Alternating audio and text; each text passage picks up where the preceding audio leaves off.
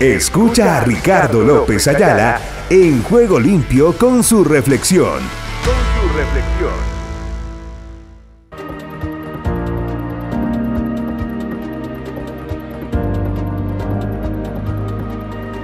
Inversión de tiempo.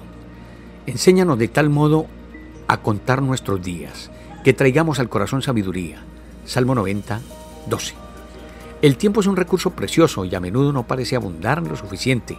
Sin embargo, la verdad es que la forma en que usted invierte los minutos y horas que le han sido concedidos demuestra que es lo más importante para usted. Por ejemplo, considere esto se deja distraer por esfuerzos innecesarios, diversiones que no tienen valor externo, cuando el Señor le está llamando a cumplir sus propósitos más elevados? ¿Está usted escogiendo el entretenimiento por sobre cómo conocer a Dios mediante su palabra y la oración? ¿Pasa horas ponderando sus temores en lugar de agradeciéndole a Dios por todo lo que ha hecho y confiando en Él? ¿Invierte usted más tiempo quejándose de otros que ministrándolos? El tiempo que tiene en verdad es limitado.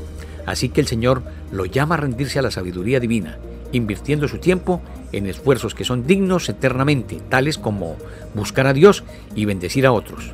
De modo que pregúntele, Señor, ¿cómo puedo invertir mi vida de tal manera que te agrade?